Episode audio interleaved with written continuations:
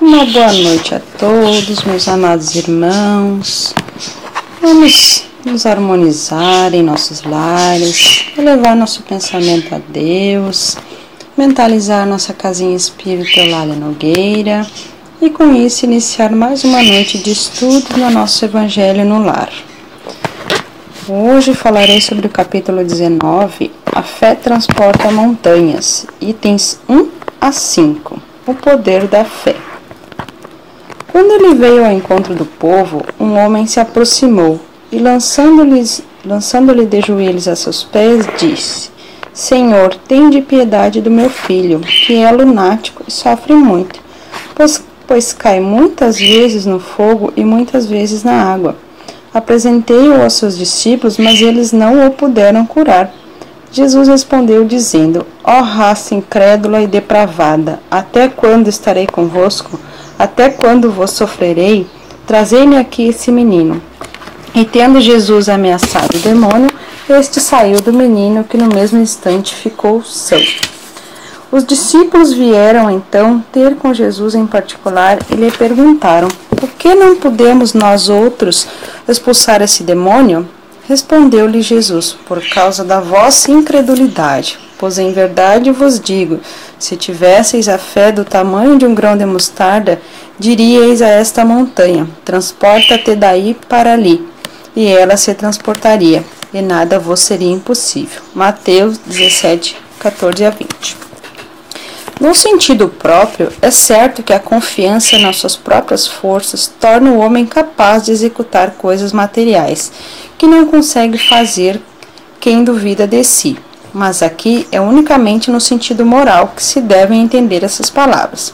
As montanhas que a fé transporta são as dificuldades, as resistências, a má vontade, em suma, que encontramos entre os homens, ainda quando se trate das melhores coisas.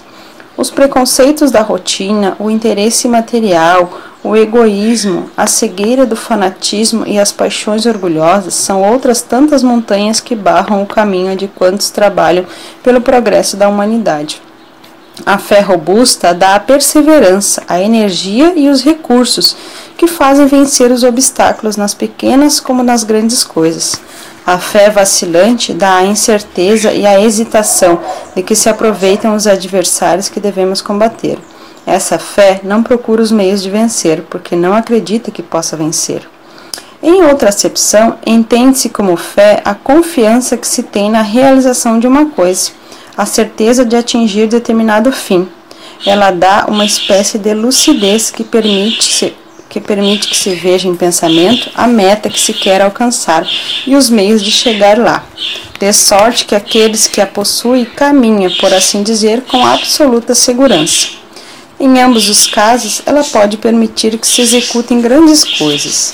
A fé sincera e verdadeira é sempre calma, faculta a paciência que sabe esperar, porque, tendo seu ponto de apoio na inteligência e na compreensão das coisas, tem a certeza de alcançar a meta visada. A fé vacilante sente sua própria fraqueza quando é estimulada pelo interesse, torna-se furiosa e julga suprir com violência a força que lhe falta. A calma na luta é sempre um sinal de força e de confiança. A violência, ao contrário, é uma prova de fraqueza e de dúvida de si mesma. Não se deve confundir a fé com a presunção. A verdadeira fé se alia à humildade. Aquele que a possui deposita mais confiança em Deus do que em si próprio, por saber que, simples instrumento da vontade divina, nada pode sem ele. É por essa razão que os espíritos bons vêm em seu auxílio. A presunção é mais orgulho do que fé, e o orgulho é sempre castigado, cedo ou tarde, pela decepção e pelas derrotas que lhes são infligidos. O poder da fé recebe uma aplicação direta e especial na ação magnética. Por seu intermédio, o homem atua sobre o fluido, agente universal. Modifica-lhe as qualidades e lhe dá uma impulsão, por assim dizer, irresistível. É por isso que a criatura dotada grande poder fluídico normal pode operar esses singulares fenômenos de cura e outros, tidos antigamente como prodígios, mas que não passam de efeito de uma lei natural, desde que, para tanto, alia a esse poder a sua ardente fé. Tal motivo pelo qual Jesus disse a seus apóstolos: se não o curastes, foi porque não tinhais fé. Bom, meus irmãos, então essa passagem ela é muito bonita e ela demonstra, né, com um exemplo material, né, que realmente a fé é capaz de transportar, né, montanhas.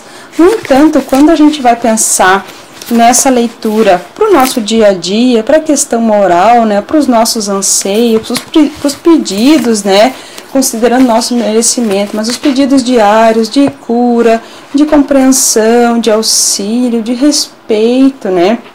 Quando a gente está pensando sempre visando o bem de alguém, o bem do próximo, o bem para nós mesmos, né?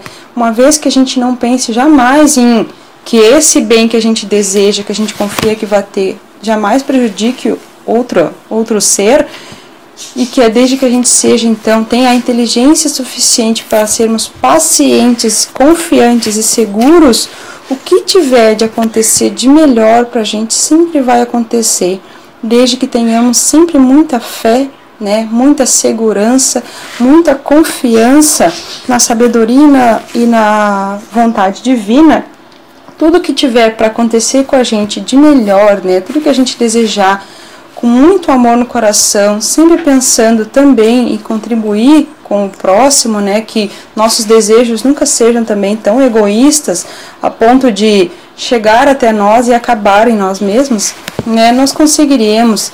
E o que não acontecer, mesmo que a gente peça com fé, tudo tem um motivo para ser, um motivo de ser, né? Então tudo que acontece pro bem e pro não tão bom com a gente, tudo tem um motivo né? O que uh, não, não pode jamais nos remeter à falta de fé, à falta de merecimento ou à, à incredulidade na vontade divina. Então essa passagem acho que vem uh, a contribuir muito com o nosso melhoramento, né, com a nossa evolução e como toda, né, todos os evangelhos, todos os capítulos do evangelho segundo o espiritismo, eles vêm a contribuir para o nosso dia a dia, para o nosso bem viver com quem nos comunga essa existência.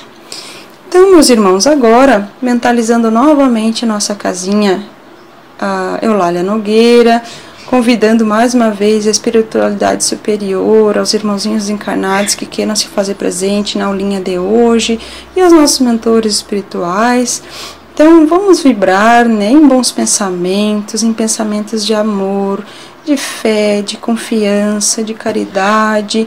Vamos agradecer por tudo que temos e o que não temos, por tudo que somos e o que não somos. Vamos vibrar então pelos dirigentes das nações, pelos trabalhadores da fé, pelos trabalhadores da saúde, por aqueles que sofrem, pelas crianças, os jovens e os velhinhos desamparados, pelos lares desajustados, pelos que passam privações, pelos nossos amigos, por nossa família, por nossos inimigos e por nós mesmos. Que uma vibração especial nessa época tão uh, especial do ano, né? Que é o fim do ano, que possamos nos reunir, né? Com todos os cuidados com os nossos parentes, possamos viver esse momento agradecendo por termos chego, né? Até aqui com saúde, com o abrigo, com o alimento na mesa. E vamos vibrar também, né? E tentarmos contribuir por aqueles que não têm condições, tanto materiais quanto uh, talvez emocionais, né? De superar esse momento que é de união, que é de. Uh, de bem viver, né, de poder comemorarmos então tudo que vivemos em mais esse ano. Então, para encerrar nosso evangelho de hoje, peço também que todas as águas que estejam em, nosso, em vossos lares, que elas sejam fluidificadas, que elas se tornem medicamentosas, que elas tirem do nosso corpo e do nosso espírito tudo, todo e qualquer é, dano, energia negativa, que ela crie um manto de luz protetor ao redor de nós mesmos, de nossas, nossos lares, nossas famílias e que essa, esse manto de luz protetora nos blinde contra toda energia ruim, de baixa vibração, todo irmãozinho desencarnado que esteja perdido, que possa querer nos afetar negativamente. Então que essa água ela venha limpar e venha também levar de nós, né, nesse final de ano, toda e qualquer energia ruim que nós possamos ter armazenado em nosso espírito, em nosso corpo, né, ou próximos a nós, para que possamos começar um ano novo com muita expectativa, com muita perspectiva, com bons sonhos, bons planos, muitas metas, mas também com a, a constante fé, né, a segurança e a confiança da vontade divina sobre o nosso, sobre o nosso ser e de acordo com o nosso merecimento. Então vamos em paz, fiquemos em paz em nossos lares e que assim seja.